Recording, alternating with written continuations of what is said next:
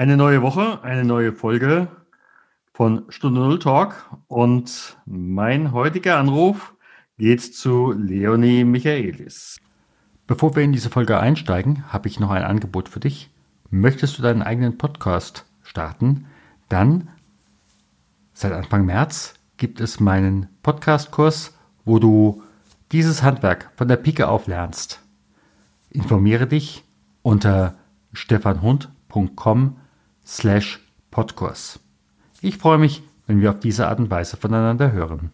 Und nun geht's zum Interview.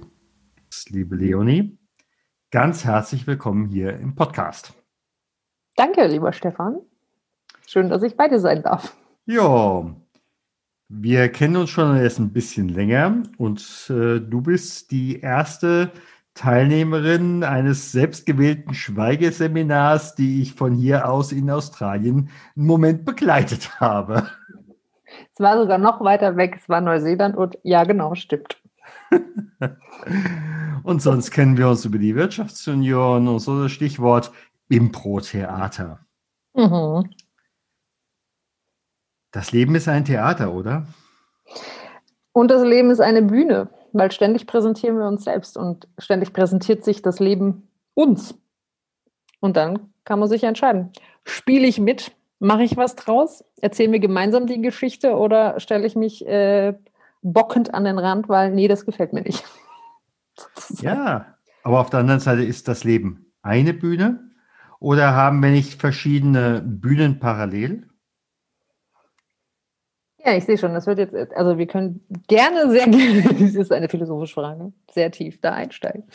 Ähm, ja, also wir spielen alle verschiedene Rollen und multikontextuell sind wir alle. Also ich habe ja ähm, einen beruflichen Background-Schatz im Wirken in ähm, Psychiatrie. Also ich habe in einem Reha-Zentrum mein duales Studium gemacht und äh, da gab es ja dann dieses, der gemeine Pöbel glaubt, Schizophrenie sei, ich habe mehrere Persönlichkeiten ist nicht so, ist eine ganz andere Nummer.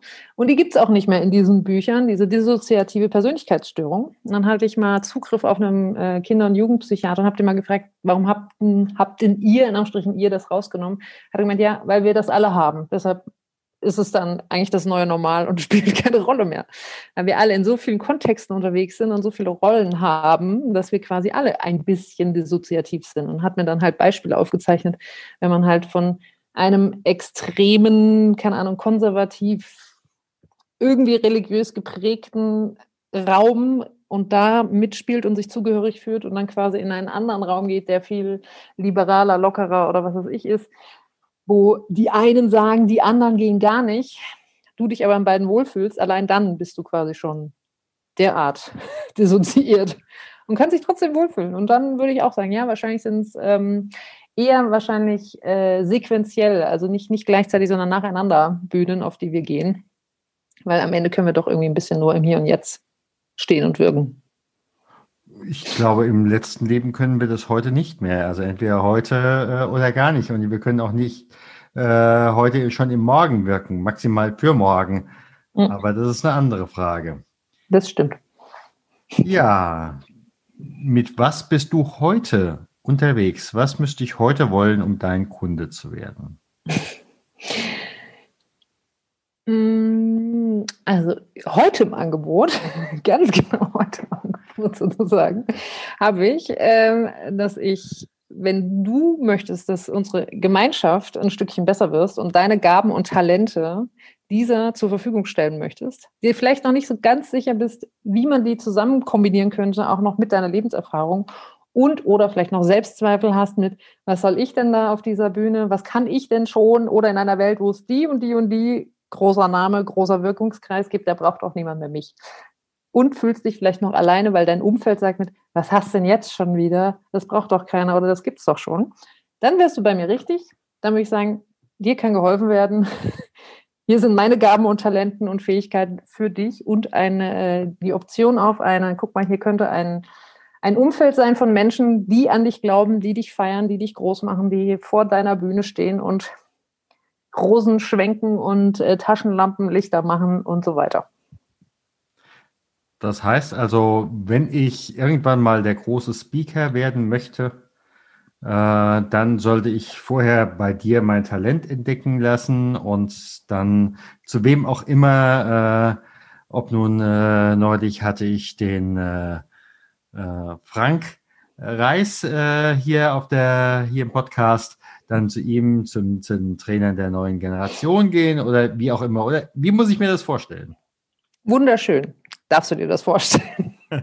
Tatsächlich geht es äh, für mich nicht nur um Speaking, sondern dass ich äh, Menschen einfach ähm, quasi, ich begeistere mich für deren Talente zuerst, weil ganz viele sagen, ja, das ist doch nichts, das ist doch ganz normal oder was kann ich denn schon? Und dann komme ich eben mit 15 Jahren Erfahrung in sozialer Arbeit, wo ich ganz viele Menschen begleitet habe, die gehört haben, sie könnten nichts oder sei nichts zu nichts nutze, zu sagen, oh doch, da ist jede Menge. Und man muss nicht Speaker werden, sondern für mich, wenn ich von der ähm, Grundannahme ausgeht, das Leben ist eine Bühne, dann geht es ja überhaupt darum, sich zu präsentieren. Und die Bühne kann auch sein, zu sagen, du möchtest vielleicht jemanden coachen oder du möchtest ein, ein, Trainer sein oder du hast, weiß ich nicht, den, den Wunsch, einen Podcast zu machen und traust dich noch nicht oder auch was ganz anderes. Ich habe auch mal mit einer Fotografin gesprochen, die sagt mit, naja, sie traut sich noch nicht so richtig damit raus, aber ihr, ihr, ihr Talent ist es, dass die Menschen dann so strahlen auf den Bildern und während des Shootings und äh, dann haben wir gesagt, das ist doch voll gut, wenn dann die Menschen, die strahlen, die in deinem Shooting waren, nach Hause gehen, in ihre Umfeld, dann die Kinder anstrahlen, dann sehen die mal, wie Menschen aussehen, so wie sie gedacht sind quasi mit, weil mein nach meinem Gefühl ist, glücklich ist der Plan, also sozusagen der Plan, so, so, so ist es gedacht und dann passiert das Leben und dann dürfen wir immer wieder herausfinden, wie wir dann trotzdem oder gerade deshalb genau deswegen wieder glücklich sein können. Mhm. Und das wäre doch schön, wenn man das hinkriegt. Mhm. Jetzt komme ich zu dir und denke, ich wäre jetzt der große Speaker, um jetzt einfach mal in diesem Beispiel zu bleiben. Ja. Und du merkst auf einmal, Stefan, das passt nicht. Aha. Warum könnte ich denn glauben, dass das nicht passt? Weiß ich nicht, aber äh, hast du es schon mal gehabt, dass jemand kam zu dir nach dem Motto, entdecke jetzt in mir den großen, was auch immer? Und du sagst, nee, sehe ich nicht, ich sehe in dir was ganz anderes. Ja, das quasi das ist ja im Vorgespräch im Prinzip schon, dass ich mir, dass ich mir die Menschen halt frage mit, wo, wo möchtest du denn hin? Und wenn die mir Leute dann sagen, ja, ich möchte das so und so und so machen, ich möchte also ich habe neulich mit jemandem geredet, der hat mir erzählt, mit wie seine Firma aufgebaut werden soll, also mit GmbH und wie viel Angestellte und was die alles verdienen sollen. Und dann habe ich mir interessant. Und warum? Und was macht ihr dann damit? Also was hat die Welt davon so ein bisschen, dass es diese GmbH oder wie auch immer die Firmenstruktur dann heißt oder in zehn Jahren aussieht? Das ist mir tatsächlich auch egal. Ah, ja, und dann, da, da komme ich dann hin. Also ich, ich tue dann schon den Finger ein bisschen dahin, wo es interessant wird, zu sagen mit, aber was ist denn dein Warum? Was ist denn der Zweck deiner Existenz von dieser GmbH? Auch was macht die denn? Also wem hilft die denn irgendwelche Probleme? Weil das, das habe ich mittlerweile verstanden in all meinem beruflichen Leben als Angestellte und auch als Selbstständige. Am Ende verkaufen wir Problemlösungen. Und das können kleine und große sein und irgendjemand, also auch wenn es ein Tauschgeschäft ist, wenn es nicht um Geld geht, aber am Ende ist, ist immer so dieses, wir tauschen Fähigkeiten, aus. Manchmal legt man Geld hin, manchmal tatsächlich Talente tauscht und so weiter. Und ja, genau, nur eine Firma zu haben, damit man eine Firma hat, das bringt halt nichts. Das heißt, nur äh, Speaker zu sein, um auf der Bühne zu stehen und zu sprechen, ja, da habe ich dann wahrscheinlich vorher schon gesagt, ach du, nö, kannst auf die Schauspielschule gehen oder keine Ahnung, vielleicht bin ich da nicht die Richtige. Es gibt bestimmt auch Leute, die sagen mit, ja klar, ich schreibe dir deine Rede und dann kannst du überall stehen und reden. Ich möchte die mit Purpose finden, also die so, einen, die so einen Zweck haben, die eine Relevanz haben, die sagen, okay, ich, ich bin für irgendwas angetreten. Äh, und das meine nach, also es gibt ja auch da Unterschiede bei meinen Kunden, die, die einen sagen, also ich kenne ein paar, die wollen das Bildungssystem revolutionieren oder die Familien bereichern. Also ich kenne jemanden, der möchte mit ähm, Familien mit arbeiten, die hochsensible Kinder haben, dass die Kinder eben besser verstanden werden, dass es manche Dinge einfach ihnen zu viel sein können, dass sie dann Bewusstheit schaffen können, wenn die Eltern das vielleicht noch gar nie gehört haben und da quasi eine Übersetzungsleistung machen und so. Und dann würde ich sagen, ja, dafür, dafür gehe ich. Das verstehe ich, das kann ich nachvollziehen. Ich fühle da dein Herz mit dabei, da kann ich was machen. Und wenn ich das nicht fühle, ist es im Vorgespräch schon klar und einfach nur so mit, ja, ich will geil, weil ich will Ruhm. Für die bin ich nicht so die richtigen, ähm, weil ich nicht so die von außen mache mir ein bisschen Glitzer dran und Neonlichter dran schrauben quasi, dann sieht jeder in jedem Licht gut aus quasi. Das Bühnenlicht zu installieren, dass jeder in diesem Licht gut aussieht, das kann ich nicht so gut, sondern das Strahlen von innen, da bin ich besser drin. Ich glaube, das möchtest du auch gar nicht. Nee, nee, ich finde es halt auch nachhaltiger, weil dieses, äh, ich, ich gucke mir die Szene so ein bisschen an und ich, es gibt ja Tricks und so, also, also Tricks im besten Sinne, Möglichkeiten, wie man die Bühne so beleuchtet, dass da in Abstrichen jeder gut drauf aussieht. Und da, da bediene ich mich ja bedingt auch dran, aber mein Kriterium ist halt, ist das Herz da auch dabei? Wenn wir beim Herz sind, äh, wie war eigentlich dein beruflicher Werdegang? Du hast es jetzt vorhin gesagt, du warst äh, da in der äh, beruflich in der Psychiatrie. Was hast du ursprünglich studiert? Ich habe soziale Arbeit dual studiert und da habe ich ein Vorpraktikum gemacht und eben dann meine Praxisstelle im, äh, einem Reha-Zentrum mit Menschen mit psychischer Erkrankung gehabt, also medizinisch-berufliche Rehabilitation. Und da habe ich mit Anfang 20 auch sehr schnell sehr viel Menschenkenntnis gehabt, weil die sind ja wie du und ich nur an manchen Stellen halt ein bisschen, die Facetten ein bisschen stärker ausgeprägt sozusagen. Manches ist überbelichtet, ja, und genau. manches unterbelichtet. Genau, genau, genau. Das, das war sehr spannend. Genau. Und dann habe ich den Bereich gewechselt und bin, ähm, habe im Studium einen Dozenten gehabt für systemisches Arbeiten. Und der hat eine Jugendhilfeeinrichtung und dann bin ich damit hin. Auch erstmal ein halbes Jahr in, in, in Wohnheimbereich mit Jugendlichen aber habe mich da ein bisschen unterschätzt oder das ganz anders eingeschätzt, dass ich gedacht habe, naja, fünf Jahre im Rahmen Psychiatrie mit 25 Erwachsenen im Wohnheim, Schichtdienst, Nachtdienst und so weiter machen, dann kann ich ja auch neun, das sind ja wesentlich weniger Menschen, aber nö, neun Jugendliche, voll pubertär, ähm, alle mit den Themen mit, ich musste zu Hause raus, nicht weil ich es wollte, sondern weil halt die Krise und Konflikte so groß waren zu handeln, war eine andere Nummer. Und dann habe ich auch gemerkt, so, jetzt habe ich fünf Jahre Schichtdienst gehabt. Ich habe jetzt auch wirklich keinen Bock mehr, mich mit Dienstplänen und Feiertags- und Wochenendsarbeit zu beschäftigen. Und dann habe ich aufsuchende Familienhilfe gemacht. Also wo dann der eigentliche Kunde das Jugendamt ist und die Klienten die Familien. Und da habe ich quasi auch viel gesehen, von kurz vor Messi-Wohnungen im Hartz-IV-Bereich zu Villen mit ähm, also es hat ja jeder das Recht auf Beratung und, und so weiter. Und äh, auch, also im Raum Baden-Baden, Karlsruhe gibt es ja auch durchaus sehr wohlhabende Menschen, die auch gesagt haben, repariere mal mein Kind. Und, dann habe ich gesagt, naja, ganz so funktioniert das hier nicht, aber ich habe mich mit dem Kind auseinandergesetzt und das war auch sehr spannend. Und dann habe ich ähm, quasi, in der Zeit habe ich viele Teenie-Mädchen gehabt. Also ich hatte als, als ähm, ich hatte oft auch so Tandem-Aufträge, dass wenn es Männer in der Familie gab, dann haben meine Kollegen die gemacht und ich habe dann halt die Mütter und Töchter betreut. Und dann wurde ich so zu Teenie-Spezialistin, also von den Teenie-Mädchen. Und dann habe ich das nach auch noch mal knapp fünf Jahren gewechselt und war dann nur noch professionelle große Schwester, wie ich es gerne nenne, für Mädchen zwischen 14 und 21. Und da war ich dann parteiische Mädchenarbeit. Das hat mir sehr gut gefallen, weil dann könnte ich auch mal ähm, quasi denen zusprechen mit, das, was deine Mama oder deine Eltern da macht, das ist nicht cool. Ich bin auf deiner Seite. Ähm, und jetzt schauen wir mal, was möchtest du eigentlich aus deinem Leben machen? Genau. Und parallel dazu, das, was du ja auch schon angesprochen hast, habe ich vor, ich hatte gerade Jubiläum, habe ich festgestellt, Bühnenjubiläum äh, mit Improvisationstheater angefangen als Hobby und bin dann da quasi immer einen Schritt nach dem anderen gegangen. Also erst war, habe ich einen Workshop gemacht, war ich Teil von einem Ensemble. Dann waren wir ein selbstständiges Ensemble, dann habe ich mir die Trainings mir ausgedacht und geleitet, weil ich selber viel auf Workshops war, habe die Shows mit moderiert, habe mit meinen KollegInnen ähm, die Bühnen organisiert, die Zuschauer akquiriert, dieses Plakatgedöns und Webseite mitgestaltet also mich Darf Thema. Ich da gerade nochmal nachfragen, Bitte. was heißt an der Stelle jetzt Impro-Theater?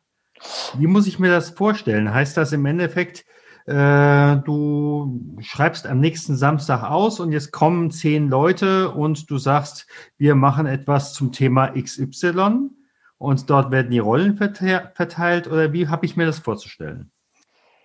Also das ist eine, eine Theaterform, die es tatsächlich auch schon eine ganze Weile gibt die, also es könnte man so machen, das wäre tatsächlich ein gangbarer Weg. Wir haben es ähm, so gemacht, dass wir also quasi Game-Formate, es gab es auch mal eine Zeit lang im Fernsehen. Meiner Meinung nach funktioniert das im Fernsehen nicht so gut, weil das halt von der ZuschauerInnenbeteiligung lebt und die kann man über die Kamera nicht so gut einfangen. Aber es funktioniert ein bisschen wie, ich vergleiche es gerne mit Kochen, dass wir sagen würden am Samstag, da kochen wir, bringen mal Zutaten mit. Und dass wir dann sagen mit, also erst gibt es eine Suppe, dann gibt es einen Salat und dann gibt es einen Hauptgang und dann gibt es ein Dessert. Das heißt, wir haben vorher geübt, wie man eine Suppe kocht. Also Suppe heißt ja relativ großes Gefäß, eine Flüssigkeit und Zutaten da drin. Also man kann auch nur Wasser heiß machen, aber dann ist es noch keine Suppe. Also was macht eine Suppe zur Suppe? Und dann sagen wir, dann stehen wir auf der Bühne, haben dann ZuschauerInnen akquiriert und dann moderieren wir das an und sagen wir, so, liebes Publikum, jetzt kochen wir eine Suppe. Was für Zutaten habt ihr denn mitgebracht? Und faktisch war das dann sowas wie, wir sehen jetzt gleich eine Szene, wo sich zwei Menschen begegnen. In welcher Beziehung könnten die denn mal zueinander stehen? Und dann kam zum Beispiel sowas wie ein Liebespaar. Und dann haben wir manchmal noch was abgefragt mit, was ist denn der erste Satz, der in dieser Szene gesprochen wird? Und dann haben die gesagt, heute ist Dienstag. Und dann haben wir vielleicht auch noch gefragt, was ist denn der letzte Satz, der gesagt wird? Es gibt Bohnensuppe. Und dann haben wir eine Szene gesehen, wo zwei Menschen dargestellt haben, es ist ein Liebespaar, wo wir sie klar gemacht haben, wo sind sie denn? Das wussten wir vielleicht vorher auch noch nicht. Sind sie am Strand? Sind sie, ich weiß nicht, an der Bushaltestelle oder sonst wo, den Ort klar gemacht? Dann hat der erste gesagt, heute ist Dienstag. Und dann hat der nächste vielleicht gesagt, stimmt, da fahren die Busse nicht. Oder so. Und dann kommen wir gehen nach Hause, es gibt Bohnensuppe oder so. Und dann war die Szene auch schon vorbei. Kann man in drei oder fünf Sätzen spielen oder auch in fünf Stunden. Mhm. Genau, aus dem Moment heraus. Und eine Impro-Trainerin von mir hat mal gesagt, dass wir eigentlich so Impro-SpielerInnen eigentlich so ein bisschen die Rockstars unter den Theaterschauspielenden sind. Ich dachte, mm ja, den Gedanken fand ich eigentlich ganz cool, weil es gibt kein Bühnenbild normalerweise. Manchmal gibt es ein paar Props, also ein paar Gegenstände, die da zufällig sind oder so. Ich habe auch mal mit meinem Kollegen in einem Theater äh, Szenerie gespielt, wo das Bühnenbild einfach stehen geblieben ist und wir einfach daraus irgendwas gemacht haben. Wir haben keine Kostüme und wir haben keinen Text. Mhm. Wir sind einfach im Hier und Jetzt sehr präsent und finden die Lösung auf die Frage mit, wie geht die Szene eigentlich weiter in den Augen des Mitspielenden. Mhm. Und was habe ich jetzt als, entweder als Mitspieler und was habe ich als Beobachter davon, dass ich dabei bin? Das ist eine sehr gute Frage. Die als Mitspielender fand ich, ähm, also kann ich ja nur aus meiner eigenen Perspektive sagen, fand ich es halt immer total reizvoll rauszufinden mit, welches Geschenk legt mir der andere vor die Nase sozusagen oder in den Mund oder je nachdem, wie das Format halt war. So mit was darf ich jetzt umgehen? Und da war alles dabei von, die wussten, dass ich zum Beispiel, ich mag halt Sprache total gern und haben sie mir manchmal quasi das so hingelegt, dass ich reimen durfte oder so in der Szene, weil ich das mochte oder Dialekt gesprochen habe. Wenn die dann gesagt haben, ja, meine Freundin, die kommt gleich, die ist aus Sachsen, warum habe ich noch, dann kam, dann kam die Gisela oder die Mandy, nee, da war ich meistens, da war ich die Mandy. Und dann habe ich gesagt, hallo, ich bin die Mandy, ich bin jetzt auch da. Und dann haben sie irgendwas hingelegt, dass ich Sächsisch so tun konnte, als könnte ich Sächsisch sprechen. Und ähm, also lass die anderen gut aussehen. Oder sie haben einen natürlich auch ein bisschen gefoppt, also aus Liebe zu sagen mit, naja, mal gucken, wie sie das jetzt löst. Gab es auch Situationen und was das Publikum dazu hat, kommt dann nämlich auch gleich. Da haben wir gespielt, es klingt nach einem Lied. Das heißt, wir haben zum Beispiel diese Szene gespielt mit ein Liebespaar an der Bushaltestelle. Und dann hat unsere Pianistin gesagt, stopp, das klingt nach einem Lied für Mandy zum Beispiel, wenn ich die dann vielleicht äh, die Mandy war. Und dann bin ich zum Mikro gelaufen, in den Scheinwerfer und dann habe ich die Musik gehört, auf die ich dann, das ist ja nochmal die, die nächste Herausforderung, du spielst die Geschichte, du darfst die Geschichte im Hinterkopf behalten. Das heißt, das Lied muss thematisch passen, inhaltlich passen. Die Tonart versuchen zu finden, ist nicht schlimm, wenn nicht, aber es war schon, hätte ich schon mal gerne gemacht, hat auch meistens geklappt. Und noch eine Melodie dazu erfinden, wo ich festgestellt habe, von wegen Rückzug, äh, äh zurück äh, zum, ich bin ein Rockstar, ja. Muss ich mir nicht nur Text ausdenken, sondern auch noch singen. Wo die meisten Menschen sagen, vor anderen Leuten sprechen, das mache ich gar nicht. Dann auch noch zu singen, mache ich überhaupt nicht. Kannst du das sagen, ich bin ein Star, holt mich hier raus. genau. Und dann gab es diese eine Szene mit dem, das klingt nach einem Lied, ich stand am Mikrofon und habe zum Klavier ge gehört und geguckt und dann kam ein einziger Ton, rhythmisch. Und ich so, äh. So, dünn, dünn, dünn, dünn, dünn, dünn. Und mein Gesicht muss mir wirklich entglitten sein. Das ganze Publikum, oh, also nicht so sehr geräuschvoll, aber haben halt gemerkt, so, oh, die hat jetzt Stress. Und dann gucke ich zum Pianisten oder Pianisten, ich weiß gar nicht, welcher von den beiden dann da war. Und dann hat das Publikum wirklich mitgefühlt. Und was hat das Publikum davon? Die sehen, wie ich da vorne stehe, die sehen, wie ich schwitze und Stress habe, dass ich jetzt auf eine einzige Note versuchen soll, einen Text zu singen, der Sinn macht, eine Melodie zu finden, die man, äh, die, die irgendjemand erkennt, in der Tonart, die mir angeboten wird. Und dann weiß ich gar nicht, ob ich mir was anderes gewünscht habe oder ob ich es tatsächlich nicht. Ich glaube, ich habe ich hab irgendwas drauf gesungen. Und dann haben sie gesehen, okay, die macht das. Und die, die bleibt stehen. Und irgendwie hat sie auch Spaß. Also die schwitzt schon, also auch tatsächlich. Also es war, es war auch mal gut warm auf der Bühne mit dem vielen Licht. Und dann war es fertig und dann habe ich frenetischen Applaus gekriegt, weil ich das gemeistert habe. Also weil ich tatsächlich nicht heulend, schreiend rausgelaufen bin. Also ist mir tatsächlich auch gar nicht eingefallen, aber so dieses, ich habe das irgendwie gemeistert. Und ähm, meine, als ich den, die kennst du, glaube ich, auch, die liebe Eva Thiel, die auch bei den Wirtschaftsjunioren ist und auch äh, bei der habe ich den Trainerschein für angewandte Improvisation gemacht. Die hat mal gesagt, warum das Publikum Impro-Theater so liebt und was haben die davon? Dieses Gefühl im Bauch, wenn, wenn das wirklich bei ihnen angekommen ist, und mit ja, das verstehe ich, also wenn sie wirklich so assoziiert sind und da mitgehen und mitfühlen. Und dieser Moment mit, oh, zum Glück muss ich das jetzt nicht machen. Und dann aber mitsehen, wie, wie die Charaktere wachsen und wie die, also ich meine, ich war ja dann in dem Moment, als mir das Gesicht entglitten ist, sozusagen war ich ja total menschlich, also war ich ja weniger Rolle als die Leonie, die kurz überfordert ist. Und dann zu sehen, mit, dass ich das meistere und halt äh, auf irgendeine Art gelöst habe.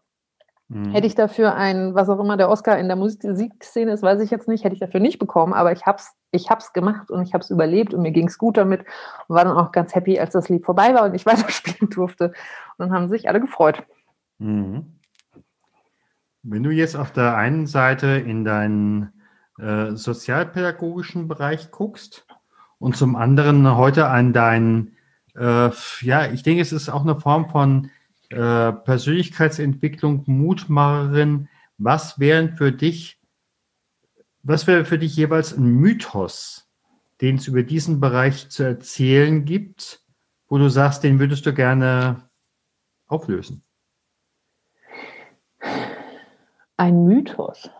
Ähm, ein Mythos über die soziale Arbeit und ein Mythos über meine Selbstständigkeit. Hm. Hm.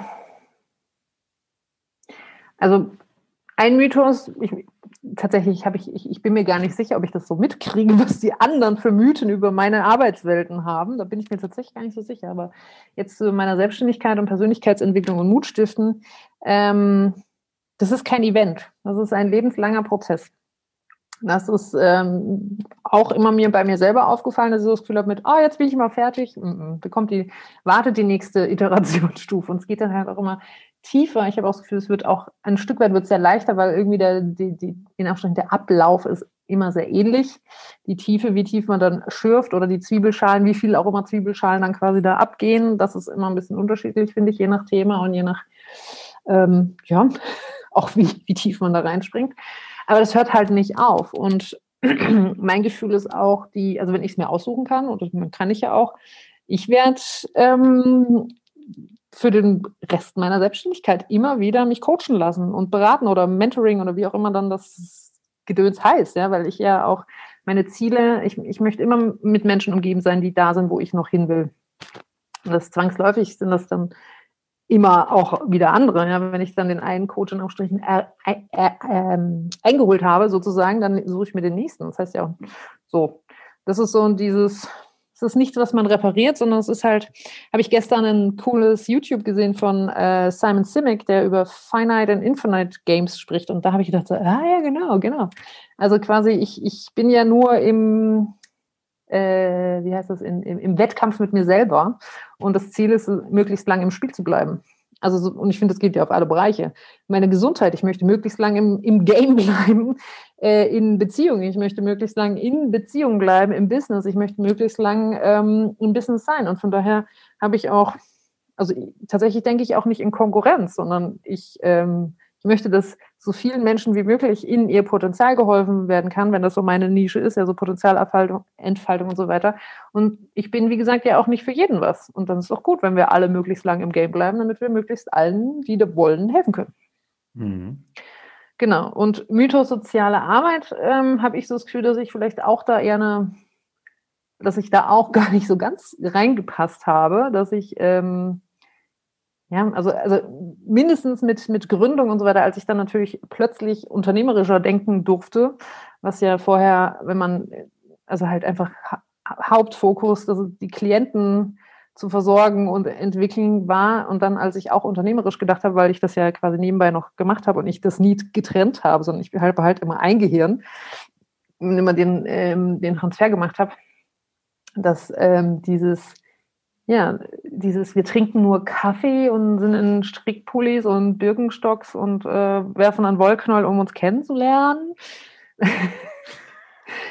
gibt's immer noch, also habe ich mir tatsächlich für die Wirtschaftsunion schon überlegt, wenn, das, wenn da wieder Live-Treffen sind, die, die wissen, dass ich diesen Background habe, da haben ja auch schon Leute erzählt, Leonie, das darfst du nicht sagen, dass du Sozialpädagogin bist. ich, wieso denn nicht? Also ich, ich tatsächlich in Anführungsstrichen verkaufe das, ähm, wenn ich mich irgendwo vorstelle, je nachdem auch wem. Ich bin kein Coach. Ja, das ist tatsächlich eigentlich ein Mehrwert. Ich habe ich hab was studiert, ja, wie man mit Menschen redet und Gruppen ähm, begleitet und so weiter. Ich bin eigentlich Wie besser sagst als du das? Ja, also ich meine, also ich, ich halte mich nicht für was Besseres, aber ich glaube, meine Ausbildung, drei Jahre Studium war anders fundiert als ich mache mal ein x Wochen Coach-Zertifikat, Dingsbums. Ja. Von daher ich sage, natürlich erzähle ich, dass ich Sozialpädagogin bin und wenn es sein muss, ja, wie gesagt, dann komme ich auch mal, so bin ich halt nie rumgelaufen, aber ich komme gern mal dann im Strickpulli mit dem Wollknäuel und meiner persönlichen Kaffeetasse und so weiter. Und das ist so, ja, ich glaube, der andere Mythos ist, wir haben nicht alle ein Helfersyndrom. Das ist vielleicht auch.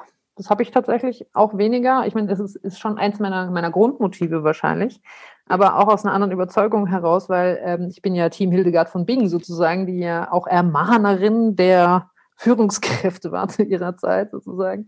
Die sagt halt auch, alles ist mit allem verbunden und das sehe ich schon.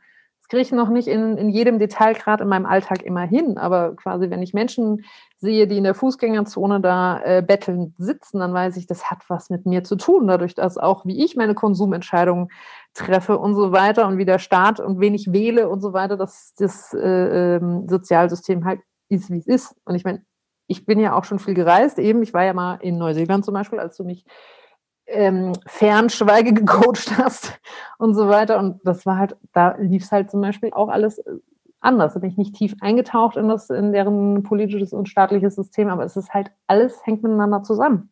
Und deshalb helfe ich ja auch so gern und glaube dann am Ende auch ans Karma, dass ich sage, es wird mir auf jeden Fall, also entweder passiert nichts mit meinem Leben, dadurch, dass ich jemand anderem helfe, und im besten Fall kommt es äh, noch größer, noch besser, noch schöner zurück. Hm. Und Bourdieu oder so hat ja von diesen verschiedenen Kapitalen geredet. Ich würde sagen, mein soziales Kapital ist gut angefüllt. Du hattest vorhin gesagt, du bist äh, in deiner sozialen Arbeit auch oftmals die große Schwester gewesen. Mhm. Wenn jetzt die große Schwester Leonie zu der 15-jährigen Leonie käme, was würde dir denn der Leonie von damals mitgeben? Also ein Satz auf jeden Fall, auch das geht vorbei. Ja, es war nämlich äh, der zweite große Umzug und die vierte Schule. Also da war ziemlich ätzend, weil da war ich ja schon wieder die Neue. Gerade hatte ich mich in der alten Klasse eingelebt und so meinen Platz in der Gruppe gehabt und dann ging alles wieder von vorne los.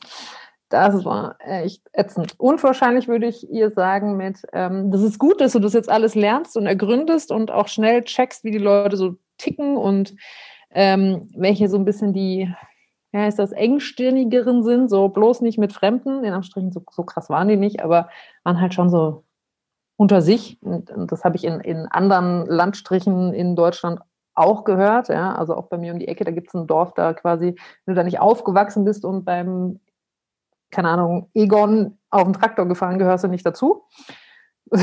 Kannst du noch so lange da wohnen und das halt, ähm, genau, dass diese Erfahrung, so schmerzlich sie damals war, auf jeden Fall eine ein große Empathie für Menschen, die irgendwo neu sind, mitbringt. Weswegen, was ich jetzt ja auch auf meine, ich arbeite mit Geschäftsführern zum Beispiel, um denen das zu verdeutlichen, Onboarding und so weiter, mit hier offene Willkommenskultur sozusagen. Das ist bestimmt ein Wort, das es in, in anderen Kontexten schon belegt ist, aber einfach so, so mit offenen Armen und nicht davon ausgehen, dass hier alle verstehen, wie es läuft und dass es implizite und explizite Regeln gibt. Mhm. Mhm. Und so. Ja, und wir sind ja, äh, meine große Überschrift heißt ja Stunde Null. Und du hast ja im Vorgespräch gesagt, äh, so eine eigentliche klassische Stunde Null, äh, wo es mich der Schlag von oben oder von unten oder von der Seite getroffen hat, habe ich nicht. Aber ich höre bei dir in letzter Konsequenz, ähm, du hast auch einen gewissen Weitblick und eine gewisse ähm, Bewegung, äh, dass das bei dir im Endeffekt so auch gar nicht stattfinden kann. Also bis hin zu dem Punkt, äh, mh, hast du einfach auch, oder, oder bei vielen kommt ja auch dieser Schlag deshalb, weil sie vorher die gelbe Karte, die Ermahnung des Schiedsrichters oder die gelb-rote Karte nicht gesehen haben und dann auf einmal kommt diese ganz dunkle Karte und äh, man muss das Theater und dann sind wir wieder bei der Bühne vom Anfang wechseln. Ja, also da fällt mir eine, ich glaube, es ist eine Kung-Fu-Weisheit oder weiß ich nicht mehr, Kampfsport im weitesten Sinne. Ähm, wenn Angriff kommt, sei nicht da. Und bin ich halt sehr agil und vital und wendig, probiere ständig mal was Neues aus, wo die Leute auch sagen, was du immer alles machst und dann auch, was du alles für Bücher liest und ich immer so das Gefühl mit, boah, ich bin so faul, was mache ich eigentlich? Aber ich mache ständig irgendwas. Ich bin tatsächlich ständig in Bewegung. Das führt auch dazu, dass ich sehr anschlussfähig bin. Und natürlich auch so, dass ich so meine Selbstreflexion, das ist aber halt irgendwie, ich glaube, das ist mir auch so mitgegeben, dass ähm, auch Fluch und Segen, ja, ja, natürlich kann man sich auch in Selbstzweifeln, auch das kenne ich, weswegen ich ja auch damit gerne mit Menschen arbeite und sie begleite, weil damit habe ich jetzt auch mal ein Stück weit, werde ich immer besser, mehr Selbstliebe statt Selbstzweifel zu üben, ähm, dass ich ja dann merke, oh, irgendwie keine Ahnung, hier zwickt's aber, da kann man ja vielleicht auch mal was machen. Möchte ich da jetzt schon mal was machen oder nicht? Und so ist es dann halt mit, mit allen Bereichen. Aber tatsächlich, also äh, körperlich Stunde Null, von wegen, ich habe die Warnzeichen nicht gesehen, tatsächlich habe ich mal einen Zahn verloren deswegen, weil so ich halt auch nicht so gern zum Zahnarzt gehe. Ich habe einen tollen Zahnarzt, vor dem habe ich keine Angst mehr, aber wenn ich es mir aussuchen kann, habe ich tatsächlich das Spiel gespielt, ah, ich bin so busy und oh, jetzt tut's aber weh, dass ich dann ähm, tatsächlich auch noch beim Zahnarzt war, der mir gesagt hat, Leon, das muss jetzt aber sofort raus. Der Zahn löst sich schon auf, eine ganz sel ein ganz seltenes Phänomen. Und ich so, nee, ich habe am Sonntag einen Workshop. Also ich war Donnerstag oder Freitag, nee, ich habe am, hab am Sonntag einen Workshop, den mache ich auf jeden Fall. Der Zahn bleibt drin. Weil in meiner Vorstellung hätte ich danach nicht arbeiten können. Faktisch ist dem Körper ging es besser, als der Zahnarzt draußen war. Aber tatsächlich habe ich auf Schmerzmittel und äh, Proforma Antibiotika tatsächlich vier Stunden Workshop gemacht und habe Feedback bekommen. Ich habe das transparent gemacht, dass ich eben an dem Tag so und so drauf bin. Dann habe ich Feedback bekommen, Leonie, du hast mehr Energie und Lebensfreude auf Antibiotika und Schmerzmittel mit Zahnschmerzen als andere jemals. Und ich so, ja, okay. Wie viele Workshops hast du danach dann noch mit Antibiotika gemacht? Äh, ja gut, jetzt mal. Kein nee, das war, glaube ich, das letzte Mal, dass ich Antibiotika genommen habe. Das ist schon ein paar Jahre her, aber da habe ich tatsächlich dann auch gedacht, mit, naja, da habe ich die Warnsignale vorher vielleicht wahrgenommen, aber sie dann tatsächlich großzügig ignoriert. Und dann habe ich gedacht, naja, wie will ich es haben?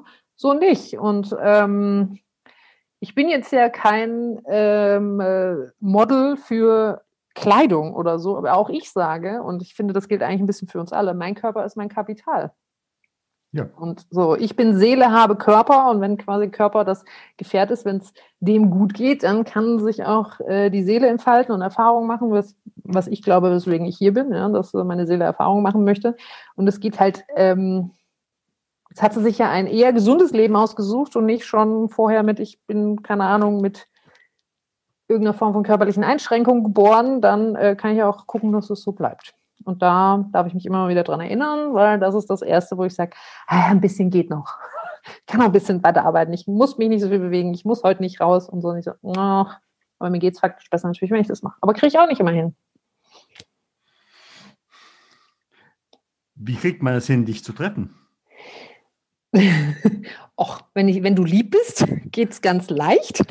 Wenn du nicht so lieb bist, dann habe ich keine Lust. Aber hast du irgendeine Homepage oder bist du ja. auf Social Media erreichbar oder wie? also quasi bin ich ja fast überall. Also ähm, ich habe eine, eine Webseite, ähm, die meistens funktioniert. Tatsächlich habe ich da irgendein, was auch immer, die wird öfter mal, geht sie nicht. Aber leonie-michaelis.com, da erreicht man mich. Ansonsten bin ich auf Facebook, auf LinkedIn nicht so ganz aktiv, auf Instagram ich bin auch auf Twitter. Also ich bin überall zu finden und äh, wenn ich eine Nachricht finde, dann reagiere ich auch meistens drauf. Aber nur die netten, ja, so von der Seite anpieksen und blöde Energie, die mag ich nicht. Aber Licht und Liebe nehme ich gerne und dann antworte ich auch mit viel Licht und Liebe und guter Energie. Ich sage mal ganz herzlichen Dank. Danke dir. Und das war sie wieder, die aktuelle Folge von Stunde Null Talk. Hat sie dir gefallen? Dann bitte ich dich um ein Like. Möglicherweise kennst du auch Menschen, die dies brauchen könnten, als Anstoß, als Denkanstoß. Dann bitte ich dich darum, diese weiterzuschicken. Hast du möglicherweise selbst eine Stunde Null Talk Geschichte? Dann bewirb dich um ein Interview auf meiner Seite stunde null-talk.com. Ich freue mich auf dich und dann bis zur nächsten Woche.